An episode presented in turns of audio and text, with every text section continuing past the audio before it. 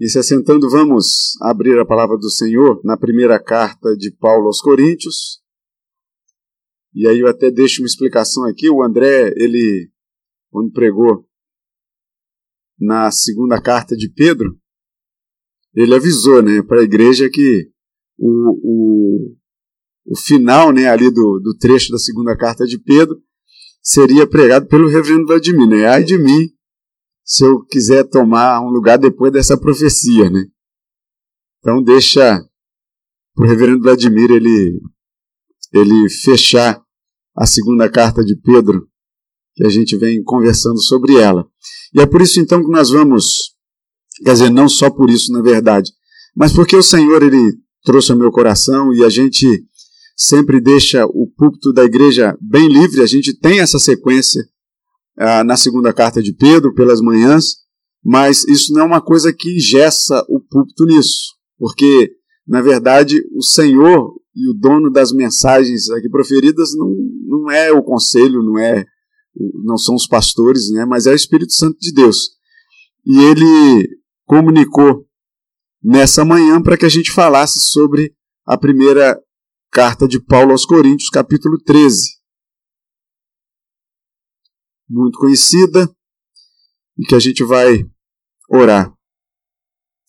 Senhor, nós agradecemos ao Senhor pela palavra do Senhor que temos ah, de uma forma tranquila de ser lida, de ser estudada, e pedimos ao Senhor, Pai, que continue a iluminar o nosso coração através do Teu Santo Espírito, nosso coração, nossa mente, para que desde a leitura da palavra o Senhor já fale com a gente e que o nosso coração já entenda a voz do Senhor a falar desde a leitura da palavra.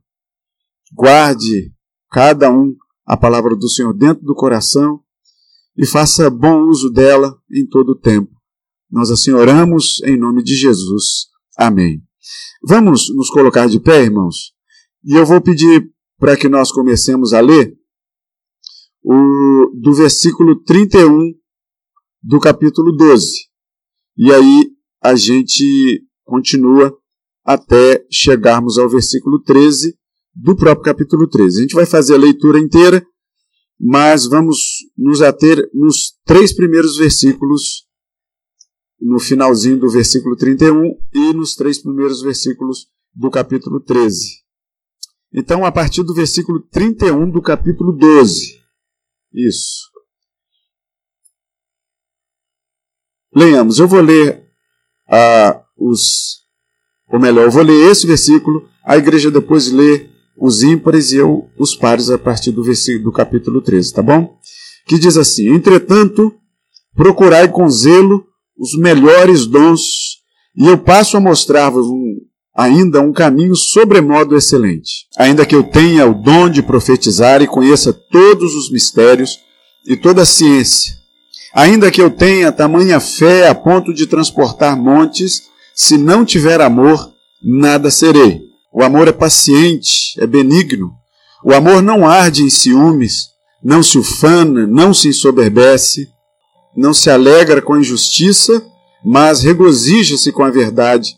O amor jamais acaba, mas havendo profecias, desaparecerão, havendo línguas, cessarão, havendo ciência, passará quando, porém, vier o que é perfeito, então o que é em parte será aniquilado. Porque agora vemos como em espelho, obscuramente. Então veremos face a face. Agora conheço em parte. Então conhecerei como também sou conhecido, juntos. Agora, pois, permanecem a fé, a esperança e o amor. Estes três. Porém, o maior destes, a igreja pode se assentar. Quando a gente fala de amor, e esse texto aqui, longe de ser alguma coisa muito específica para casamento, não é. É texto da palavra de Deus, é texto para a igreja, é texto para os nossos corações, é texto para a nossa vida. Quando a gente ouve falar de amor, a gente pensa talvez em várias faces desse amor. Talvez uma delas que logo chega para nós, e quando a gente fala de amor entre nós, a gente de repente fala sobre fala sobre o amor entre as pessoas, de repente sobre casais, aqueles que estão planejando, aqueles que já planejaram e vão colocar em efetividade, aqueles que já estão efetivamente vivendo um amor. Mas o amor, ele, ele tem algumas faces, né? E assim, música você tem de sobra falando de amor, né? É, tanto pode ser um amor muito legal, né? Muito bom de se ouvir, como pode ser, por exemplo, igual ontem, né? Tinha uma, uma casa lá perto de casa, tocando umas músicas lá que o pessoal chama de sofrência, né? Que tem aquele tipo de amor angustiado, aquele amor que não é correspondido, aquele negócio todo assim, enfim. É, ontem, inclusive, também morreu né, o, o, João Gilberto, que numa das canções que ficou imortalizada na, na voz dele, ele disse que ia contar pra gente alguma coisa, né? Vou te contar, os olhos não podem ver, coisas que só o coração pode entender, e ele vai dizer que o amor é fundamental. E é verdade, o amor é fundamental. Mas vai muito além disso. O amor, na verdade, ele é abnegado. A gente abre a mão da nossa própria vida em favor do outro. E logicamente que você pode até pensar assim, mas eu preciso morrer para dizer que eu amo a outra pessoa. Em, em, situações extremas, sim. Sim. Não, não é esse o maior exemplo que a gente tem? A única e, e a primordial, imensa diferença é que com a sua morte, por mais que você morra em favor dos seus amigos, você não morre provendo salvação para essa pessoa. Só Jesus Cristo e pela morte dele, pela sua ressurreição, é que pôde fazer isso. O amor, na verdade, ele tem diversas faces, né? E quando a gente fala de, de amor, e a gente chega nesse capítulo, Paulo ele vai começar dizendo aqui que vai começar a mostrar para a gente um caminho que é melhor do que qualquer outro. E aí ele passa a falar desse amor. E talvez por isso que esse texto é tão usado em casamentos, né? Porque, na verdade, ali são duas vidas que começam a andar juntas, e nada melhor do que você ter essa vida alicerçada no amor. Sendo que o amor, ele não é muito fantasiado, todo bonitinho. Muitas vezes o amor, ele é duro. E a gente vai explicar o porquê. Paulo vai dizer que o amor, ele é a coisa melhor no mundo que a gente tem, porque antes, no capítulo 12, ele vai falar sobre vários dons.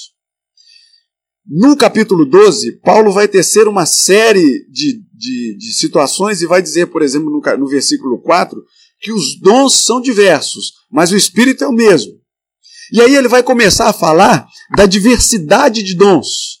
Ele vai falar que a um é dada mediante o Espírito, sempre mediante o Espírito, palavra de sabedoria, outro segundo o mesmo Espírito, palavra de conhecimento. Vai falar, por exemplo, que a uns é dado o dom de oração, a outros é dado, por exemplo, a variedade de línguas, né? Sem entrar aqui no mérito da questão, né?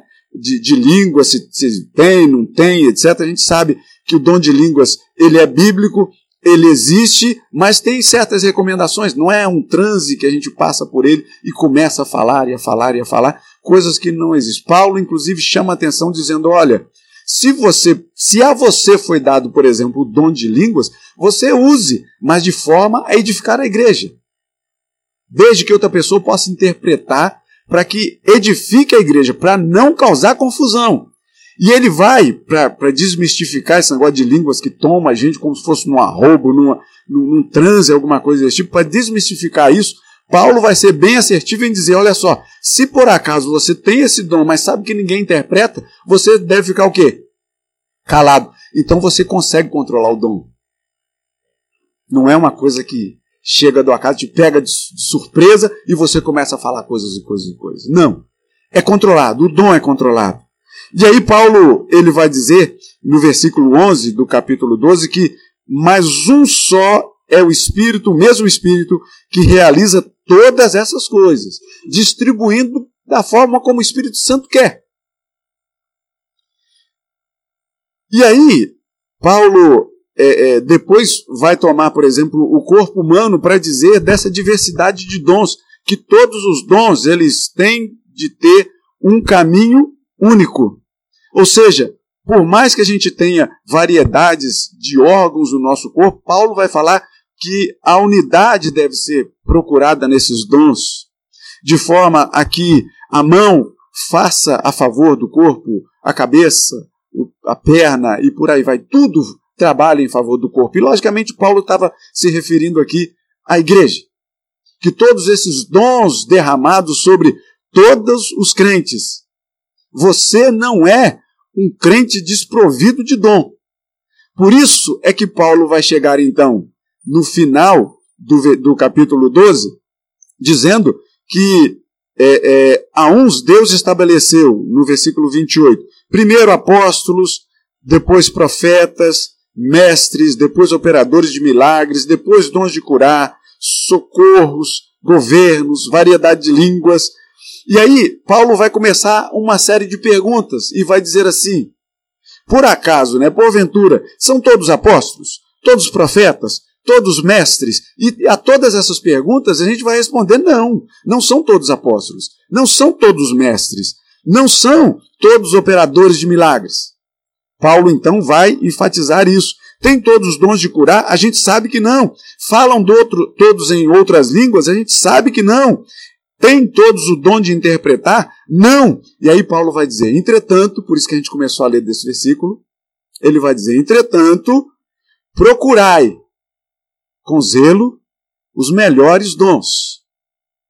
Paulo então está chamando a atenção o seguinte: olha, os dons são diversos, mas não fique quieto. Procure dons que Deus derrama sobre a sua vida. Converse com Deus para que Deus aflore dentro de você dons para que você execute esses dons na igreja. Aí você pode até dizer assim: ah, eu acho que Deus me deu o dom de ouvir porque eu só vou à igreja ou se vou embora, não faço mais nada. Não saiba que Deus derramou dons sobre a sua vida. Procure, e Paulo vai dizer: procure com zelo os melhores dons. E aí Paulo vai afunilar de vez e dizer o seguinte: por mais que tenham vários dons, eu passo a mostrar para vocês que existe um caminho mais do que excelente. Sobremodo excelente. E a gente fica se perguntando aqui por que, que essa divisão do capítulo aqui que a gente tem na Bíblia, né? Que o 13 começa com um pedacinho do, do, do versículo anterior do 31. Já perceberam aí? Mas a gente tem que ter a, fluidez do texto, a continuidade do texto. E aí Paulo vai e vai dizer para a gente. E eu vou mostrar para vocês um caminho que é sobremodo excelente. E Paulo vai dizer: Eu ainda vou mostrar isso para vocês.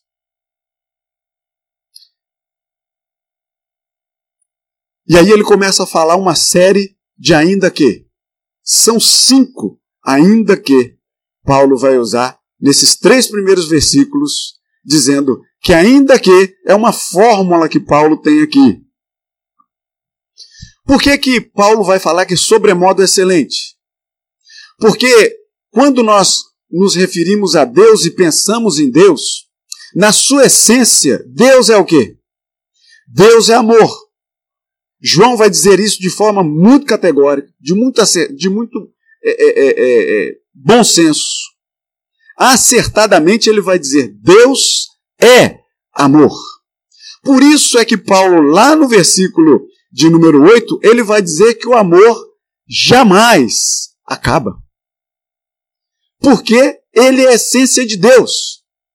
Se o amor estivesse no nosso governo, na nossa mão, ele poderia acabar. Ele não acaba porque ele é de Deus. Nós amamos porque Deus nos amou primeiro. Deus, através do seu Santo Espírito, é quem derrama o amor sobre a nossa vida. Amor maior que não existe igual neste mundo foi feito na cruz do Calvário. E aí eu começo a dizer para vocês do porquê que as faces do amor, por mais que a gente pense Quando a gente fala em amor, geralmente a gente pensa em flores, em coisa muito bonita, mas muitas vezes o amor ele tem uma crosta sobre ele e que a gente precisa descobrir o brilho do amor dentro dessa crosta. Porque para que nós exercitemos esse amor, muitas vezes não vai ser fácil. Amar as pessoas que nos amam, a palavra diz que é tranquilo. Mas o desafio é o quê? Amar os nossos inimigos. Jesus disse lá no final do Sermão do Monte: o desafio é esse: amar os nossos inimigos. Eu não vou te dar aqui um tempo para você pensar se por acaso você teria alguma pessoa que você queria que não queria orar por ela, mas depois de ouvir isso você fala assim: caramba, tem que orar por essa pessoa. Para a gente não se perder, para a gente falar do principal, que é amor. Mas eu garanto que tem. Não estou dizendo todos, mas de repente algumas pessoas aí tem. Mas o desafio é esse. Agora, como é que a gente coloca em prática, então, este amor? Eu falei desse texto numa outra perspectiva para uns jovens lá na, na igreja de Vila Isabel. Se o tempo não está passando muito rápido, foi ano passado. Se está passando muito rápido, foi esse ano ainda, no início do ano. E aí eu fiz uma dinâmica com eles, e que disse o seguinte: olha só, eu usei uma caneta e eu vou usar aqui agora o microfone. Esse microfone tem um palmo aqui na minha mão. O Luiz aqui no primeiro banco, se ele fechar o olho e medir o microfone, vai ter um tamanho pequeno. O Eduardo que está lá no final vai ser menor ainda a perspectiva dele. O que, que eu quero dizer com isso? Quanto mais longe você está do objeto, menor ele vai parecer para você. Consegue fazer a relação? Quanto menos você Quanto mais distante você estiver do amor de Deus, menor ele vai ser na sua vida. Quanto mais distante você estiver da essência do amor que é Deus, menos você vai ter capacidade de desdobrar esse amor para o próximo. Ainda mais pensando que você deve fazer em favor dos seus inimigos. Porque nós, a palavra diz que nós éramos inimigos de Deus. E para quem foi que Deus, que o Senhor Jesus deu a sua vida? Em favor dos seus amigos. E eu já preguei isso aqui uma vez dizendo que o Senhor Jesus tem toda a autoridade para nos chamar de amigos. E lembra que eu falei que nós não podemos chamar o Senhor Jesus de amigo exatamente? E eu dei explicação para isso dizendo, porque o amigo, ele chama o seu amigo para ir para tudo quanto é lugar. E aí foi a pergunta que eu lancei aqui na época, dizendo assim: você chamaria Jesus de amigo e chamaria ele para acompanhar em tudo que você faz? Chamar para compartilhar de todas as coisas que você faz, de todos os seus sentimentos? Então nós não podemos. Nós, nos, nós somos privilegiados de sermos chamados de amigos por quem pode nos chamar de amigos? Sabe por quê? Porque éramos inimigos de Deus. E o nosso, aquele que nos chama de amigo, ele foi à cruz por nós. E nos chama de amigo por causa disso. Porque ele diz que aquele, ele dá a vida em favor dos seus amigos. E Jesus fez isso por nós. Mas vamos para o texto. É, no versículo 1 do capítulo 13, então a gente sabe que Paulo está dizendo aqui que vai mostrar para a gente um caminho que é muito mais excelente. E ele vai começar dizendo: o primeiro ainda que Paulo vai dizer aqui é: ainda que eu fale as línguas dos homens e dos anjos, se não tiver amor, serei como bronze que soa ou como símbolo que retine. Talvez aqui a gente tenha alguns problemas aqui de, de, de identificação desses bronze, símbolo, tal. Mas o fato é o seguinte: o que está dizendo aqui é que o que os, os homens lá do passado, os rabis, consideravam, é que era a língua hebraica, era a língua dos anjos. Porque eles usavam o hebraico para poder fazer orações. Então eles pensavam e traziam para cima deles mesmos a grande autoridade de dizer: olha, a minha oração é a que tem valor, porque ela é feita na língua hebraica. A língua hebraica, então, né, a primeira lá que o Senhor elegeu e escolheu, né, do, do povo de Israel, que falava então o hebraico, aramaico e por, aí, e por aí vai. Mas então, essa língua é a língua dos anjos. Era isso que passava na cabeça de muitos rabis. Paulo vai dizer o seguinte: olha, ainda que você ache que essa língua seja a língua dos anjos, e ainda que você tenha a capacidade, a sabedoria, seja a pessoa mais inteligente deste mundo, Ainda que isso tudo seja verdade na sua vida, Paulo vai dizer: se não tiver amor no meio disso, você será somente um barulho. A sua voz não será, na verdade, uma oração. Será só barulho.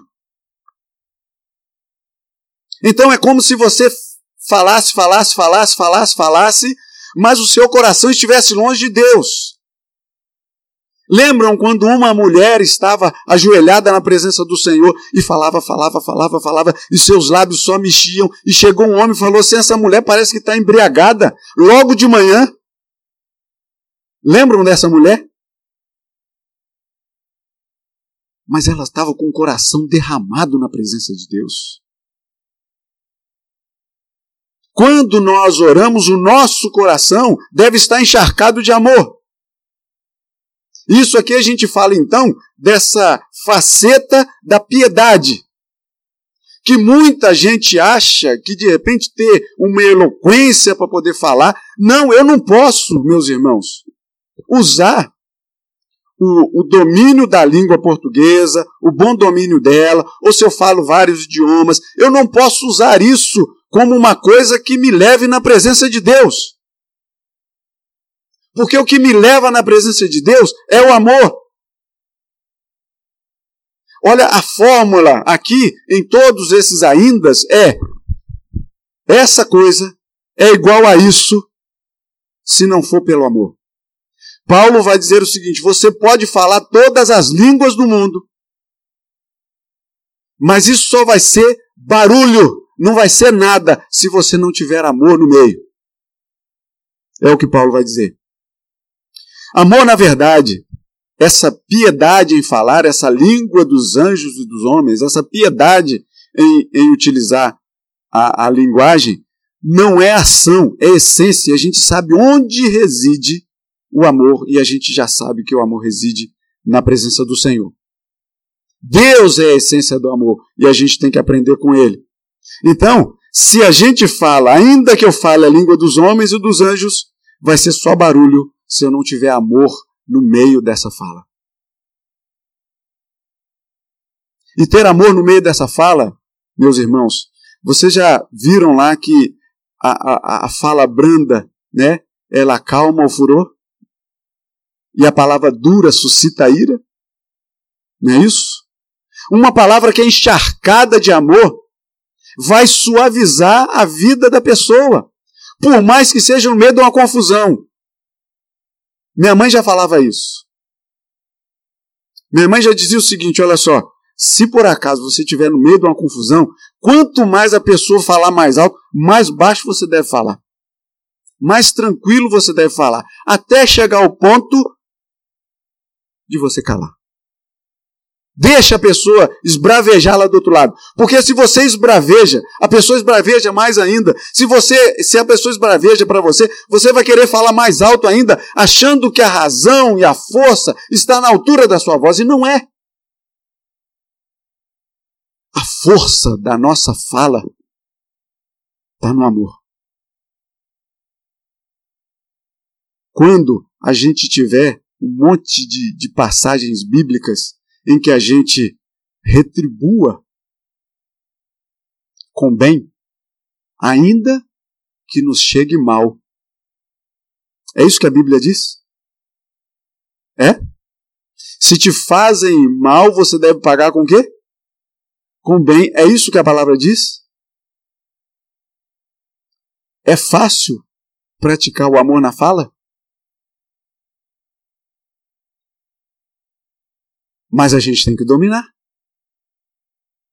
A gente sabe que a nossa língua é comparada com e foi comparada com o remo de navio, né, que é um pedacinho de coisa, mas que leva aquele monte de, de, de, de, de ferro deslocando ali na água para onde quer.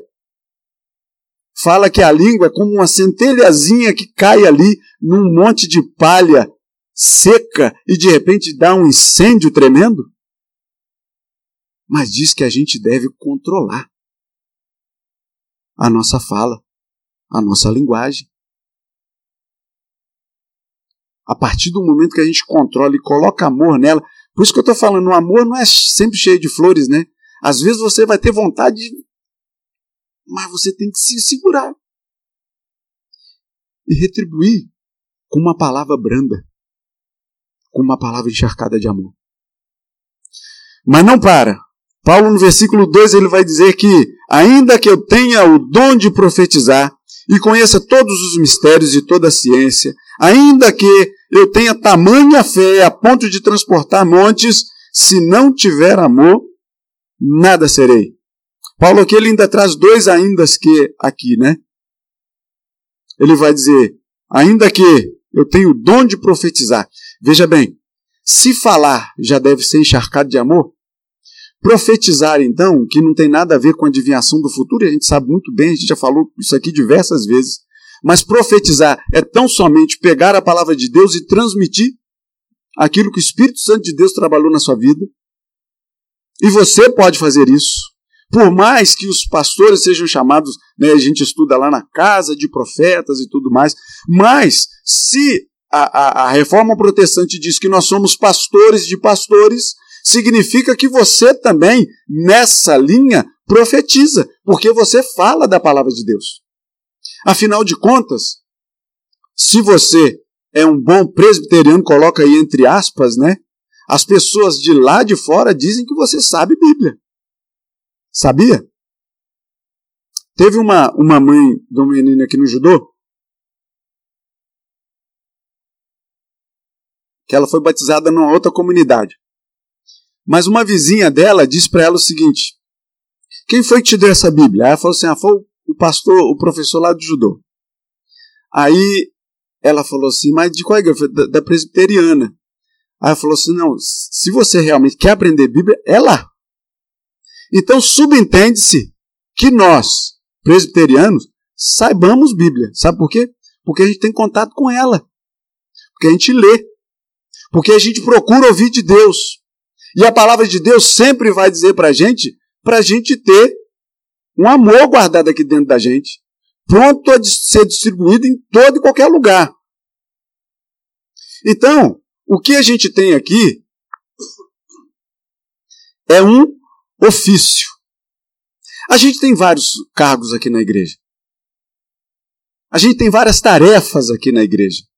Não estou dizendo na igreja do Jardim Guanabara. Estou dizendo na igreja de Cristo Jesus. E Paulo, a gente não pode deixar de esquecer que Paulo, no capítulo 12, vem falando de quê? De diversidade de dons. Agora, Paulo vai dizer aqui o seguinte: olha só, ainda que você tenha os mais altos cargos, ainda que você tenha os mais belos ofícios da vida, até mesmo o de profetizar, se você não tiver amor no meio, você não é nada. Nada serei aqui está muito bem traduzido se você entender o que significa ser. Lá no grego diz que é alguma coisa sem valor, insignificante. Paulo vai dizer que, ainda que você profetize, ainda que você saiba diversos versículos, ainda que você dê o seu dom de trabalho aqui na igreja, ainda que você saiba todas as ciências do mundo, você é insignificante. Insignificante. Se você não amar. E o amor, mais uma vez, eu digo, não está nas nossas mãos. O amor é de Deus. Ele é que derrama sobre nós. A administração a gente até pode ter desse amor. Mas sabe quando é, é, é, você tem o amor na sua mão e você tem que administrar esse amor, sabe onde é que você tem que recorrer a isso? A palavra de Deus. Quer um, um endereço mais específico? Mais específico? Gálatas 5. Que fala sobre o fruto do Espírito. E ali o fruto do Espírito você vai ver as várias vertentes desse fruto. Uma delas, que tem muito a ver com a gente aqui, é o domínio próprio. Volto a dizer, não é palavra minha, é palavra de Deus. Então, até se você souber falar tudo, se você tiver um monte de versículo, não vai adiantar nada, isso vai ser insignificante. Pelo menos na sua vida. Porque Deus pega também coisas loucas do mundo, inclusive a nossa loucura, quando a gente sabe um monte de coisa e não coloca amor no meio. Ele vai pegar essa loucura toda e vai dizer assim: ó, a minha palavra não volta vazia de jeito nenhum. Não depende de nós. Depende de Deus. Mas faça o esforço para que você coloque amor encharcado dentro das suas palavras e dentro das suas ações. E ações mais especificamente, a gente tem no versículo seguinte, que diz o seguinte: E ainda que eu distribua todos os meus bens entre os pobres, e ainda entregue o meu próprio corpo para ser queimado, se não tiver amor, olha a fórmula aí de novo. Se você distribuir seus bens, se você entregar o seu próprio corpo para ser queimado, não vai adiantar de nada se não tiver amor. Essa parte aqui talvez seja uma das mais cruciais para o nosso entendimento aqui hoje. Porque esse aqui está falando diretamente do próximo. Daqui. Desse nosso plano terreno. É de amar o próximo. E aí a gente volta lá no início dizendo que o maior desafio nosso é amar os nossos inimigos. Mas ainda, ainda, para amar os nossos amigos, muitas vezes não é fácil. Sabe por quê? Porque para você amar o seu inimigo, você muitas vezes. Eu falei inimigo ou amigo? Inimigo, desculpa. Para você amar até mesmo o seu amigo, você tem que muitas vezes abrir mão do seu tempo, da sua vontade. Muitas vezes, por um amigo, você deixa até sua família. Isso não é fácil. Sabe aquela vontade de tirar aquela soneca depois do almoço que dá? Que é prazerosa? Né, para quem consegue quando dá. Aí você pensa assim: não, mas eu trabalho a semana toda. Aí, mas chega domingo você não trabalha. Sabe aquele soninho da tarde de domingo? Né? Que dá para tirar? Muitas vezes o amigo está precisando que você não tire essa soneca e vá até ele.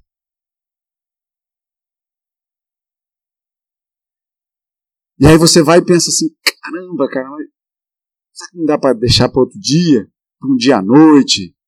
Não, de repente ele está precisando hoje. Está precisando agora. E aí, muitas vezes, o que, que a gente faz? A gente tenta dar um jeito na agenda de deixar para depois, mas tem coisa que é para agora. E muitas vezes, sabe o que, que polui o nosso coração? É o hoje, o agora. Que muitas vezes pega a gente e joga o hoje e o agora para nós mesmos. Tudo tem que ser voltado para nós. Jesus Cristo falou: não, eu vou à cruz por vocês.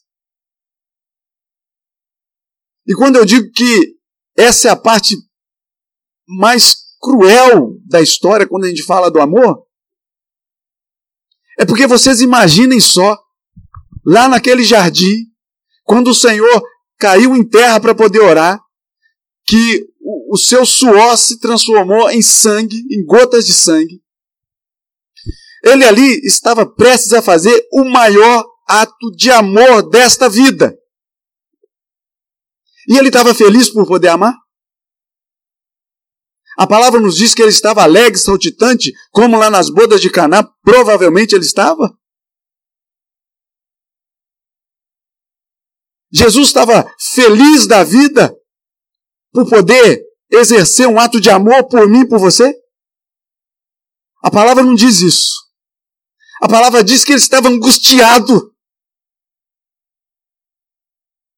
E como humano que ele era, ele disse o seguinte: Olha, Senhor, se for possível, passa de mim esse cálice.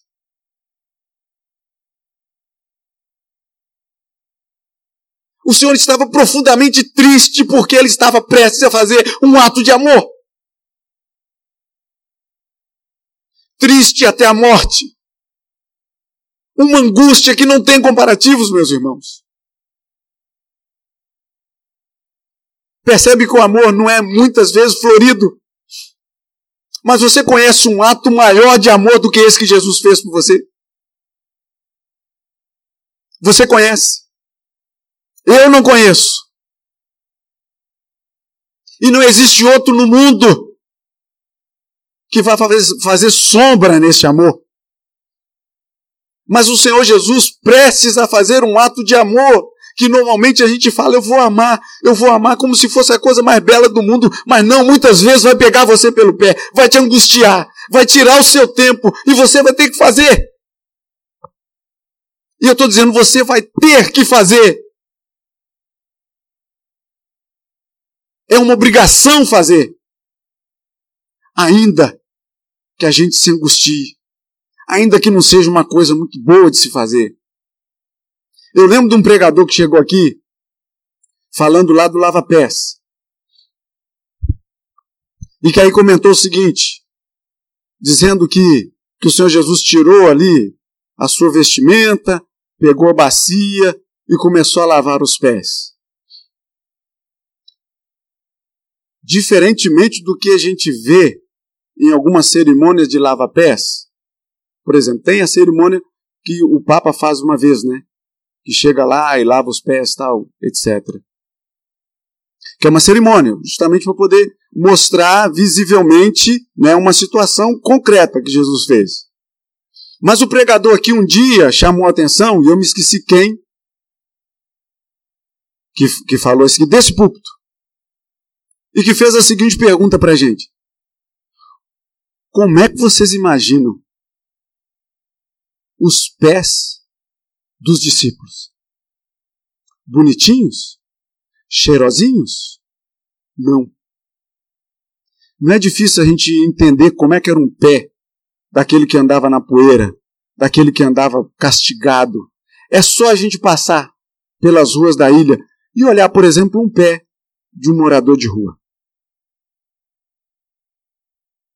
Daquele que anda sem rumo, sem destino, é pegar uma bacia e lavar o pé imundo desse homem. Um pé que não tem as unhas cortadinhas. Um pé que, por mais que a pessoa pode ter a pele branca, mas é negro da fuligem do asfalto. que é rachado nos calcanhares, que tem as unhas encravadas, que é fedorento. Percebe como amar não é tão florido assim? Mas é preciso. Porque Paulo vai dizer em todos esses ainda que que você pode fazer todas as coisas do mundo, mas se você não tiver amor, você não é nada, você é insignificante. E nada disso vai valer.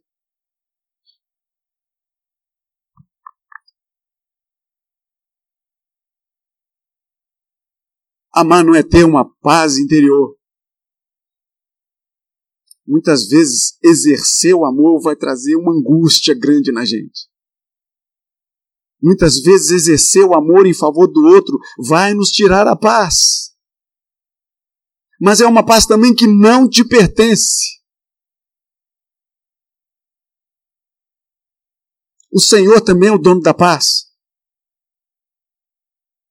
mas é um exercício que nós devemos fazer, irmãos.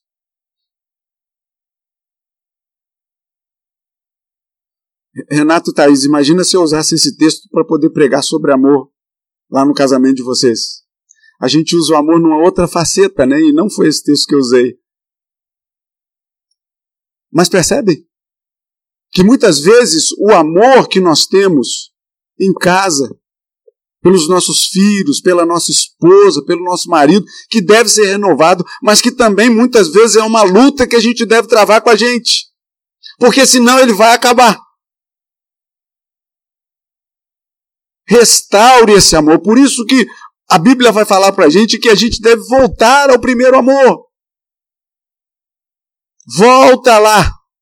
Aquele que inflamava o seu coração, aquele que te tirava aqui dos muros dessa igreja e colocava você para falar da palavra de Deus lá fora. E é interessante que eu estou lendo um livro agora. Agora não, já estou lendo há um tempão que eu estou lendo ela conta gotas mesmo, que é um livro que tem que ler a conta gotas. Que John Stott vai dizer o seguinte: olha, a igreja do Senhor, lá na antiga aliança, era, era uma, uma igreja que era centrípeta, ou seja, puxava todas as forças para si mesmo. Jesus Cristo chegou e falou assim: não, ela não tem uma força em si mesmo, mas vocês devem ir. Centrífuga, sai do centro, vai buscar as almas que estão perdidas nesse mundo, fala da, do amor de Jesus, do amor de Deus para essas pessoas carentes nesse mundo, fale do amor de Jesus para os seus inimigos. E aí a, a força volta a ser centrífuga mas não para a gente. Para Jesus Cristo. Porque Jesus Cristo é o centro de tudo. O amor dele é o nosso exemplo. Aquele que se angustiou na pré-morte por causa de mim e de você. Que não éramos e nem somos dignos da morte de Jesus mas Ele nos torna dignos. Ele nos faz dignos. Porque só por Ele, que é a essência do amor, que a gente tem o nosso melhor exemplo. Muitas vezes a gente está querendo também resultados, esperando resultados. O mundo nos ensina isso. Faça isso, porque se você fizer isso, você tem um resultado. E muitas vezes você vai ser parabenizado por esse resultado. Isso acontece nas empresas, lá na faculdade, na escola. Mas muitas vezes o amor desprendido, abnegado, às vezes sofrido, talvez você não tenha nem reconhecimento disso. Não importa. Ame. Não importa. Não importa se as pessoas não reconhecem. Ame. Não importa se as pessoas não vão ver. Ame. Abra o seu coração para que o amor não seja seu, mas seja de Deus através de você. Deixa o Senhor conduzir o amor que é dele através de você. Porque senão Paulo vai dizer, ainda que isso tudo, você vai, só vai fazer barulho. Ainda você não vai ser nada. Ainda nada disso vai se aproveitar de você.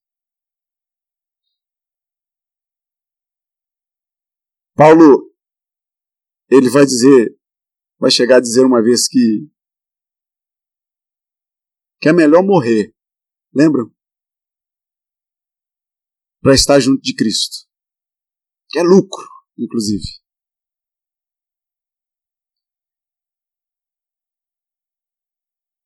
E ele vai dizer assim: olha, mas é, por enquanto é melhor eu ficar vivo para poder amar, para poder levar a palavra de Jesus de amor para corações que ainda não conhecem. Cultivo é um é uma poesia e com essa eu encerro.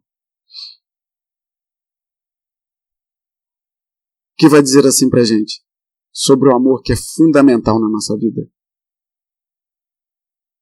Não espere encontrar o seu grande amor. Construa-o. Até porque, se você o achar, certamente ele não será, na verdade, o seu grande amor. O amor é grande. Isso é verdade. Mas para ele ser o seu grande amor, você primeiro deve preparar, preparar o terreno para o plantio. Entende? Não é recomendável que você seja um consumidor de amor já pronto, mas um plantador dele. Por isso, dizer-se que o amor é paciente. Não diga num primeiro encontro seu que você ama, pois não será verdade. Porque o coração do homem é enganoso é com o tempo que cresce o amor. Cuide dele. Regue. Afofe a terra. Pode, com extremo cuidado, que você colherá o fruto desse amor, que é sentir que se ama. Aí então diga que ama. E ame. E então, quando o pé de amor parecer que não dará mais fruto, estando a ponto de ser arrancado da terra, é melhor por fim que você morra antes. Porém, com o seu grande amor vivo, pulsante dentro de você. Que Deus nos abençoe em nome de Jesus. Amém.